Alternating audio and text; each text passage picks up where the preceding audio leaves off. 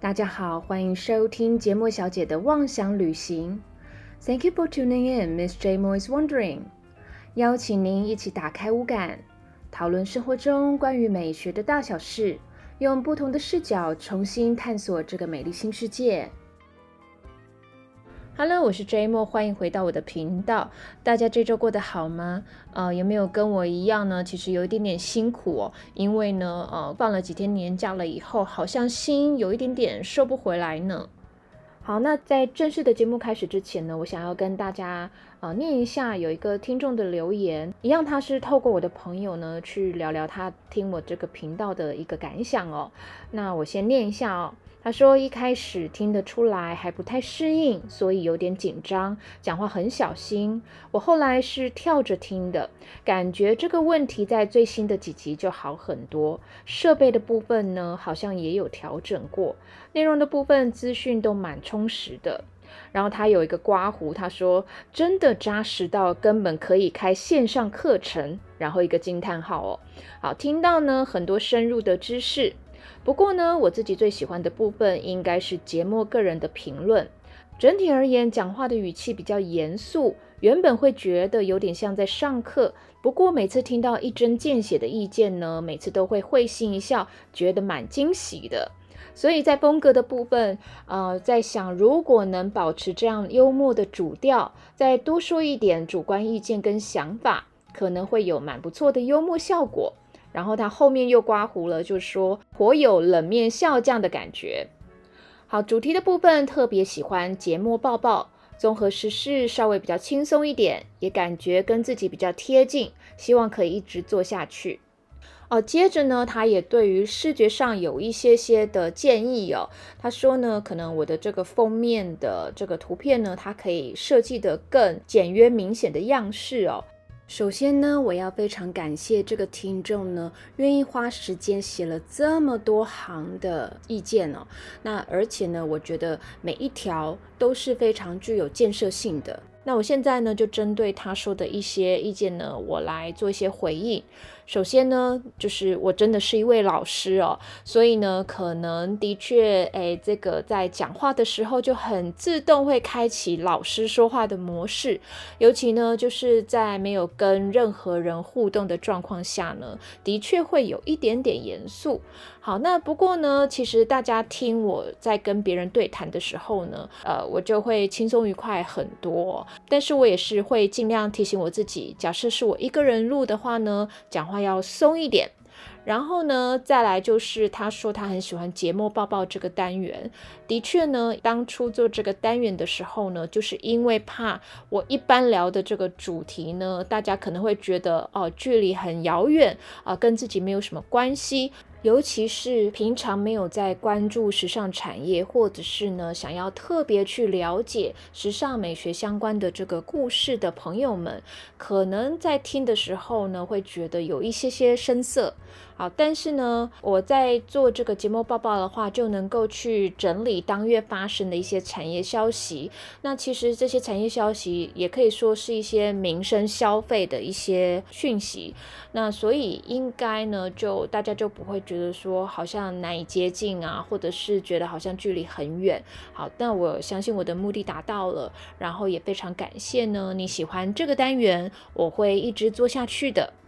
那最后一个呢，就是讲到视觉的部分，呃，其实必须很坦诚，当然视觉并不是我的一个强项哦，所以可能呢，呃，如果我又要兼顾内容，又要兼顾很多很多东西的话，其实我会有一点点吃力的。但是呢，呃，其实我也有呃请教专业的人士呢，去帮我做一些调整。希望很快呢，当一切 ready 的时候呢，我们可以再做第二季，然后把它全面做一个改版，让大家呢能够有一个耳目一新的感觉。好，请大家敬请期待喽。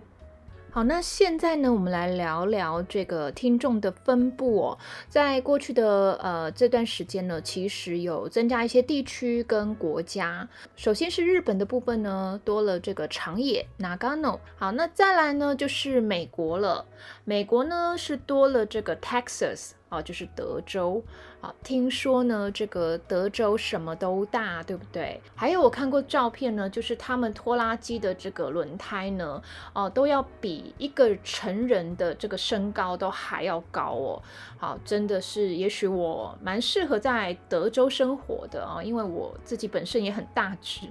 好，那再来，呃，有其他的国家哦，就是。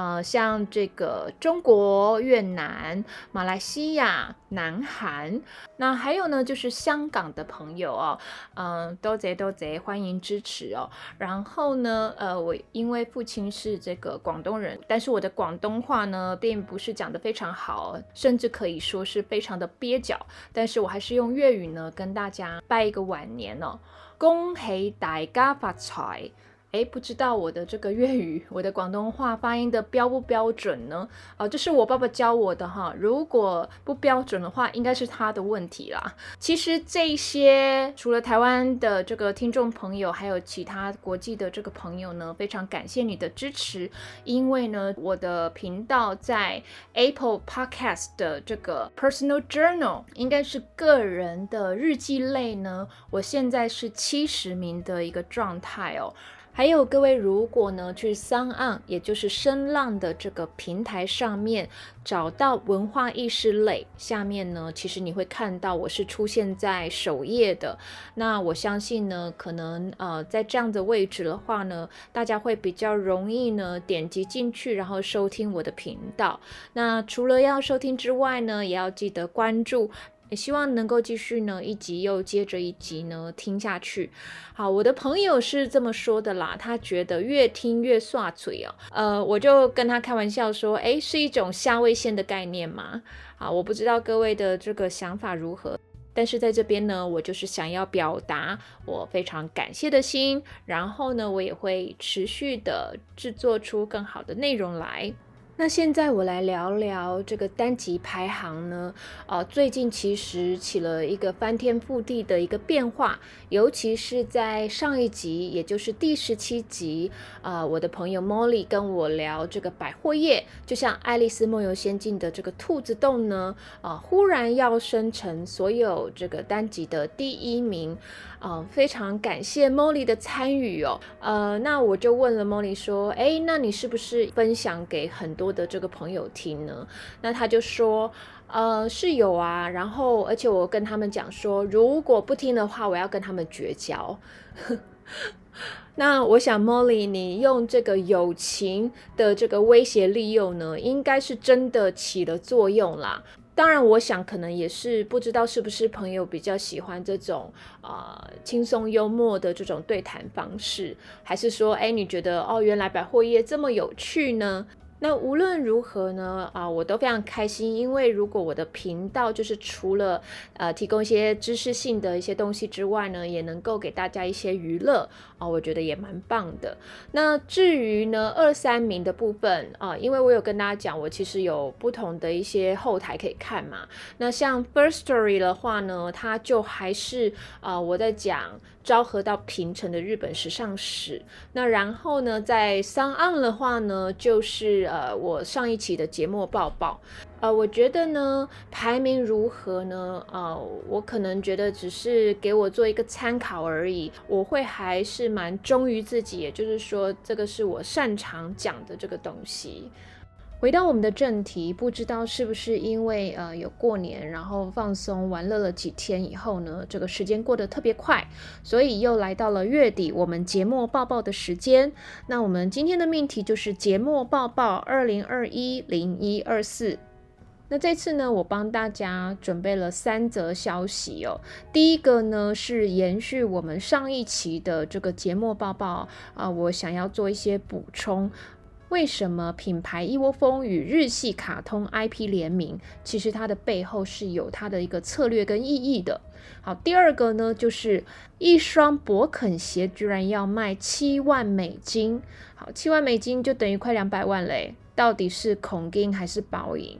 好，那第三个呢，就是是江郎才尽还是为了接地气？B B 呢推出了近似电话线法圈的这个手势抢钱去。首先，第一则呢，就是各位有没有发现，哎，为什么呢？呃，现在品牌他们喜欢跟日系的这个卡通 IP 去做联名呢？好，那我先解释一下什么是 IP 好了。这里不是指网络定位的地址哦。好，那我是怕大家有的人可能不太清楚的话会误会啦。那但是呢，我这边指的 IP 其实是 intellectual property，就是智慧财产权。像我在上一期的这个节目报报就有提到啊，Gucci 跟哆啦 A 梦，呃，西班牙的品牌 Loewe 跟吉卜力的 Totoro 龙猫。那其实最近呢，还有这个美国的牛仔品牌 Levi's，呃，又要跟 Pokemon 精灵宝可梦呢去做一个联名。但是其实各位知道啊，这些动画人物或者是卡通人物。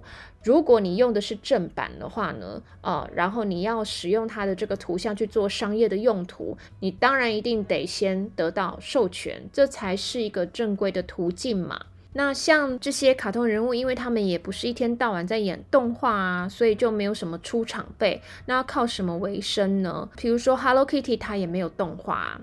好，那当然呢，就是靠一些周边商品。我可以顺便补充一下，其实我在准备的时候呢，我也发现很多的博物馆，因为在疫情期间，它没有办法开业，那他们要靠什么为生呢？其实呢，它也是靠，比如说授权博物馆里面的一些珍藏，无论是画作啊，还是一些艺术品呢，呃，它的 IP 授权，然后取得授权金，这样他们才能够继续维持生计，等待疫情过去，然后呢，呃，恢复正常营业。所以说，IP 也就是智慧财产权的授权呢，它不仅正夯，而且呢，因为它用一个图像，然后可以做出各式各样不同的商品，比如说。T 恤、马克杯，还有文具，以及各式各样的日常生活用品。同时呢，还能够为品牌，或者是呢，啊，没有开业的这个博物馆呢，宣传一下这样子的附加价值。所以，IP 授权它其实也是一门非常好的生意。好，回到呢，卡通 IP 跟精品的联名哦，因为我在上一期的节目报报有提到，呃，Gucci 在二零一七年的时候，它其实是跟美国的迪士尼卡通人物呢去做联名的。那为什么最近它改变了策略，选择日本的哆啦 A 梦呢？当然，很多人会说，可能是他们想要呃利用哆啦 A 梦刚好也是五十周年所夹带的一些效应。但是 Gucci 是意大利的品牌啊，意大利人对于哆啦 A 梦熟悉吗？甚至你可能要怀疑他的设计总监 Alexandro Michele，他有看过哆啦 A 梦这部卡通吗？其实呢，我跟大家讲哦，除了 Gucci 之外呢，还有很多品牌跟日系卡通人物联名，它的这个背后呢，其实都暗藏了一个非常大的心机，甚至是野心，就是都想要借此呢去进军这个未来最主要的一个奢侈品市场，也就是呢中国。举个例子哦，那就是呃，虽然疫情当下，但是中国的内需消费力还是非常非常的强的。例如呢，在二零二零年四月的时候，也不过是过年啊爆发疫情以后的这个几个月呢，广州的爱马仕重新开店，单日的销售额呢就有八千三百七十万台币，这个是非常非常夸张的一个报复性消费哦。然后呢，就是大家还记得。从去年年底跨年到今年的这个一月的时候，天气不是变得非常冷吗？中国当然会比台湾更冷嘛。那各位知道有一个加拿大国宝的这个著名羽绒衣品牌叫做 Canada Goose 加拿大鹅呢？它在北京、上海的这个商场需要花一到两个小时呢去排队，然后卖到断货。可是，其实北京呢，平均的月工资呢，大概是一万两千一百六十人民币哦，和台币大概是五万两千五百多。老实说，有这样子的收入呢，可以过还蛮好的生活的。好，但是各位你们知道啊，在这个加拿大鹅的这个羽绒外套，它的平均价格呢是落在一万块人民币上下的，所以几乎呢要花大概八九成一个月的工资呢。所以世界各国的精品业都非常的萧条，只有中国的这个奢侈品市场呢，它是增长这个六点五 percent 的，也就是为什么呢？大家都非常积极的想要进军中国市场去抢这个大饼。那你说，呃，中国人他们对于迪士尼人物不熟悉吗？当然是熟悉的。根据这个《经理人月刊》的一个整理哦，其实迪士尼人物他们在所谓的社群媒体影响力价值，简称 MIV 哦，它的这个价值当然是比哆啦 A 梦还要大的。但是呢，如果论知名度、论熟悉度的话呢，呃，中国可能跟台湾一样，因为呃，可能我们对于日系的这个东西，还有卡通人物是比较熟悉的，所以相对来讲的话，可能选择这个日系的卡通人物可能会更有情感上的一个连结。那我前面提到的这些品牌，其实各位应该都是知道，他们是非常经典的，而且是响当当的。至于他们想要透过跟卡通 IP 的这个联名呢，第一个呢，当然就是我之前有提过，就是想要去注入一些新的活水。去获取年轻的课程，也能够捞到其他池子里面的鱼，也就是新的客人。然后呢，呃，守住他们眼前池里的鱼，也就是他们的忠诚客户。那你说这个哆啦 A 梦跟 GUCCI 的联名是不是真的奏效呢？呃，没有错。呃，其实无论在中国还是在台湾呢，好像听说都是卖到断货。还有再加上呢，GUCCI 因为第一个要配合这个华人的牛年，再来呢就是为了遏制仿冒，所以他把这个哆啦 A 梦呢改造成全身金色的，并且头上长出两只脚，还有呢这个有牛的尾巴。好，那像这样子的这个商品，除了正货之外，甚至连它的包装提袋呢，哦，因为外面也有这个印哆啦 A 梦或者是金牛版的哆啦 A 梦呢，在这个呃二手网站上面呢都卖得很行。好，那在中国跟台湾的话呢，最贵最贵这个纸袋甚至可以卖到一千两百五十块台币左右。那各位会花钱去买这个纸袋吗？哦，甚至有人呢，他会去把这个纸袋呢，去外面套一个塑胶套，然后把这个棉质啊，或者是尼龙质的这个提袋呢，换成比较有质感的这种皮质的手提把。这样子的话呢，哦，可以把它当做是日常的包包背出去。可是我就有一个疑问呐，那如果你可以花一千多块，甚至更贵买到这个纸袋，不如去买一个正常的包包，不是很好吗？你们觉得呢？好，接下来呢，我们就来聊聊其他的品牌跟日系这个卡通 IP 它联名的一个现象以及观察。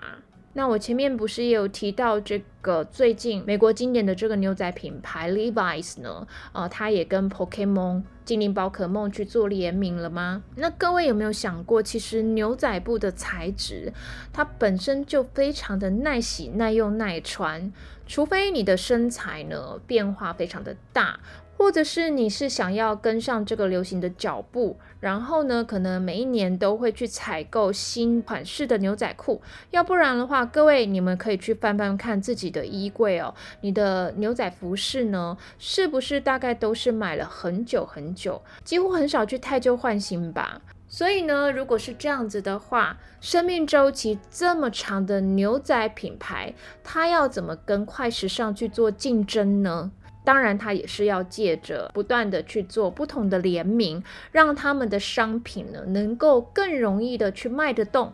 讲白一点呢，就是在短期里面呢去赚快钱，然后增加现金流。那这可能呢是品牌呢它要持续经营，它不得不去做的一些手段。就像 GUCCI 呢，它这几年的名声越来越旺，对不对？不过各位知道啊，在去年第四季的时候呢，可能还是因为疫情多多少少有一点关系哦，它的这个销售额其实是下跌了百分之十。估计它可能也是用这个方法呢去增加现金流。不过呢，品牌如果它常常去跟不同的这个 IP 去做联名的话呢，可能会渐渐的让人家模糊这个品牌的中心价值是什么，它的这个 signature design，也就是它独特标志性的设计到底是什么。所以这个也是品牌呢它在操作的时候要非常小心的地方。好，那接下来的第二则跟第三则消息呢，你可能都会跟我有同一个感觉哦，就是好像钱不是钱呢。好，第二则消息呢，就是一双勃肯凉鞋居然要卖七万块美金。那我们都知道呢，这个德国的这个勃肯鞋 Birkenstock，它原本一双呢大概只要卖一两千块吧。那现在居然呢要卖到七万美金哦，折合台币呢其实是一百九十五万左右啦。那四舍五入大概也是两百万了。那为什么会有这样的价格呢？好，那前面我讲它到底是孔金还是包银哦？答案呢都不是，而是呢它用这个爱马仕铂金包的皮革制作出来的博肯凉鞋。而且呢，它还不是这种全包的这种拖鞋哦，皮料至少它会用的比较多嘛，而是呢这种就是前面只有两个横的这个带子的凉鞋，再加上呢勃肯鞋它这个原本就有的这种软木鞋垫，还有橡胶的鞋底。那至于呢这个天价的这个勃肯鞋呢，它会忽然曝光，而且引起话题呢，呃，到底是落入谁的手中呢？呃，就是有一个美国的真人实境节目叫做《与卡戴珊同行》（Keep Up with the Kardashians），它里面的这个最小的妹妹 Kylie Jenner，在她的 IG 动态里面呢，就秀出这双鞋，而且呢，还用这个爱马仕经典的这个橘色盒子装着。那就有许多的这个网友开始讨论说：“哇，这应该是世界上最贵的一双凉鞋吧？”那这双凉鞋呢？它背后是怎么样制作出来的呢？其实是来自于一个二零一六年在纽约成立的艺术公司，它叫 MSCHF。它是一个非常不按牌理出牌的一个公司哦。其实过去呢，它也曾经做出一些让大家意想不到的素材或者是概念去做一些实验性的商品，然后有一些呢还进而这个量产哦。因为他做的这个专案呢，有一些还蛮特别的啊。如果有机会的话，我可以来聊聊这家公司。不过呢，大家不要误会哦，因为其实韩国也有一个叫做 MSCHF 的一个同名潮牌，他们之间是没有关系的。那我们来讲这双鞋它是怎么制作出来的呢？就是这个 MSCHF，呃，纽约的这个艺术公司呢，它花费了十二万两千五百块美金，大概是呃台币三百五十三万一千两百五十元这样子的一个价钱呢，在这种精品的转售网站上呢，买了大概四个。铂金包，然后呢，再把铂金包拆开，皮革呢，去把它切割成大概可以做成十双博肯凉鞋的一个面料。那在他的这个创意总监呢，Lucas Bento，他就认为呢，铂金包其实它已经不单单是一款包包了，它更是一个财富地位的一个重要象征。那他说，铂金包的文化意义是如此强大，反而使铂金包成为打造某种更疯狂产品的基础。我对于这个概念呢，不是非常的确定。因为假设你今天是去重新创造出来一个全新大家都没有看过的东西，那也就算了。这么贵的这个铂金包的皮革呢，反而去做一个比较低价的这个勃肯凉鞋，这样的概念呢，啊，就有一点像我之前在写包 house 的文章的时候呢，我有提到过一个观念。就是我之前呢去看过一个建商他的样品屋，里面放了一个很摩登的椅子，但是你走近看了以后，你会发现它的材质呢是非常柔软的这个小羊皮，想必呢它的单价应该也不便宜，但是呢它做的这个样子呢却像是藤做的这个椅子一样。好，试想各位有一点概念的人，大概都可以知道小羊皮跟藤。哪一个便宜，哪一个贵呢？同样的例子呢，我们来看回这个铂金包做的勃肯鞋，也许它提升了这个勃肯鞋的一个身价，但是对于爱马仕可能就吃亏了吧。老实说，远看的话，你根本看不出来它是用爱马仕的这个皮革做的，还是用一般勃肯凉鞋自己使用的这个皮革做的。那它真的有创造出一个更新的意义吗？好，这个是我打一个问号的。但是这家公司的人也说了，因为呢，它是用一个很贵的材料，相对去做一个比较接地气的一个日用商品，这样子的想法还蛮疯狂的。所以当他们拿这个铂金包去给皮革工坊要做拆解的时候呢，很多人都是拒绝他们的啊，因为他们觉得爱马仕这个东西呢，哦，应该是供在神坛的，哦，这个非常神圣，而且拆掉的话实在是太可惜了。那也是花了一段时间呢，才有人愿意真正帮他们去做这件事情。那到底这个勃肯凉鞋是不是真的是爱马仕跟这个 Birkenstock 他们去做的这个联名呢？事实上不是的哦，而是我刚刚讲到这个 MLCHF 这家公司呢，他们是在做一个实验性的这个艺术。啊那他们公司里面的这个策略总监呢，非常非常的年轻，只有二三岁而已。他说呢，他们公司非常着迷于摧毁昂贵的这个物品，并从中创造出新产品的这个想法。当然，这样做可能可以引起一些话题性，然后呢，呃，去为自己的这个公司啊，还有自己的一个专案，能够去打一些知名度。那我想呢，呃，这些名人啊，或者是呃有钱的人，也许真的是不差钱去买这双鞋。但是问题呢，就是不断的回到我前面提出的一个疑问哦，会不会是本末倒置了呢？好，再来呢，就是会不会有法律的问题呢？因为毕竟不是两个品牌的官方呢去合作的。好，《纽约时报》呢就说，其实以过往的经验来看，如果这些大品牌他们遇到有些人可能去侵犯他们的智慧财产权的时候，通常都会去把。对方呢告上法院啊，因为他要维护自己的声誉嘛，而且呢，哦，不要让盗版啊或者是这种复制品呢猖獗。但是因为现在社群媒体呢非常的蓬勃发展，所以很多的这个品牌呢，他们要去控制品牌形象的时候呢，他手上的这个控制力已经不像以往一样哦这么的容易了。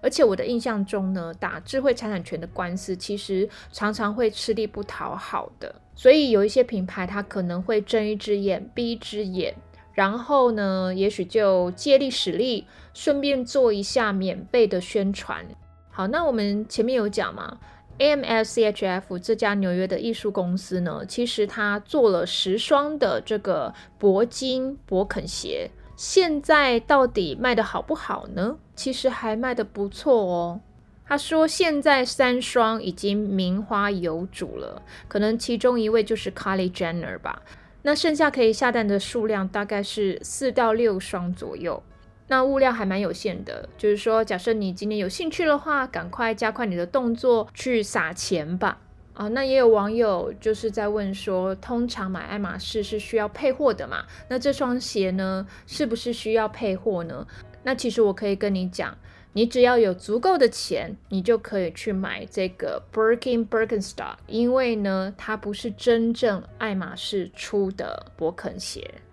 接下来呢，我要讲的第三则消息呢，就是最近一个以编织包为著称的一个意大利品牌，叫做 Bottega Veneta 啊，也就是大家熟知的 BV 呢，他们最近推出了一个很像电话线发圈的这个首饰哦。那这可能女孩子才会比较熟悉啊。我们在绑头发的时候呢，你去保雅可能会买到各式各样的发圈。那其中一种呢，就很像这个我们桌上型电话，它的这个。听筒跟这个座机呢，它互相连接的这种一圈一圈的电话线圈，那我觉得各位可能看到它的价钱了以后呢，可能就是会喷饭呐，因为呢，他们的这个最贵的是项链，那它的单价是两千两百零五块美金，接近台币的六万一千多。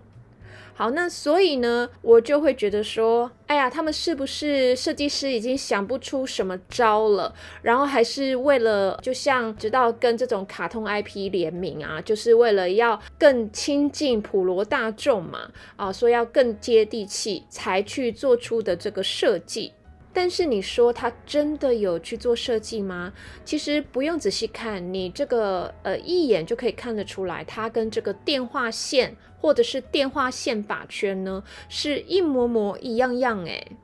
那你可能想要知道这个长得像电话圈的这个项链呢，哦，是不是 BV 做出来的这个东西呢？它会更娇贵一点哦。好，那我跟大家讲，其实它的这个里面呢是纯银，那所以它是硬的，不是像我们这种电话圈，它是这个橡胶的。那再来呢，他们外面镀的是珐琅。珐琅的特性呢，就是能够让比较粗糙的金属表面看起来是比较光滑的。那如果用在这个日常生活用品的话，比如说像是露营的那种珐琅杯啊，或者是呢，各位可能知道铸铁锅的外面呢，哈，它都会涂上一层珐琅的这个材质。那目的呢，是为了要呃避免皲裂，而且更美观。那讲到更美观的话呢，就是因为珐琅它可以做成各式各样的。的这个颜色，它可以变成是，比如说呃粉红色啊，呃薰衣草色啊，绿色啊，红色啊这种比较讨喜的颜色。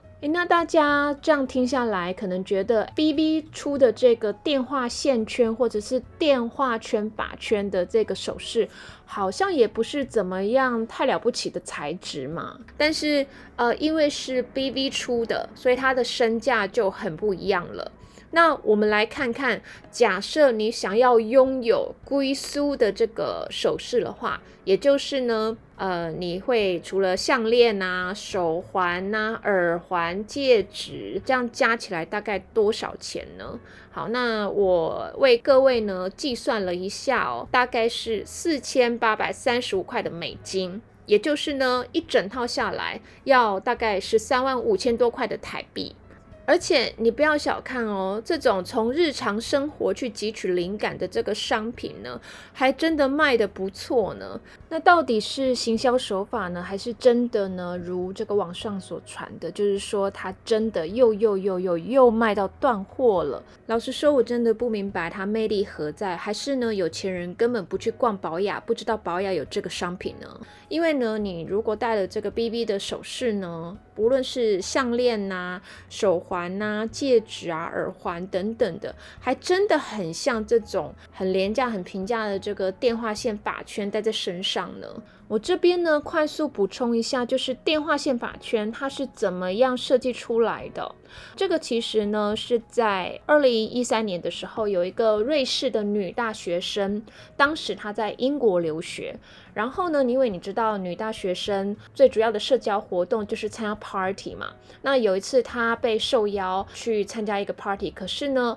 比较临时一点点。所以他就没有什么准备，但是他有一个主题叫做 bad taste，就是呢坏品味。那想当然尔，你就不能穿得太工整，所以就把一些乱七八糟的这个东西呢穿在身上之外呢，临出门他就发现说，哎，他想要绑一下头发，可是好像没有什么适合的这个发饰。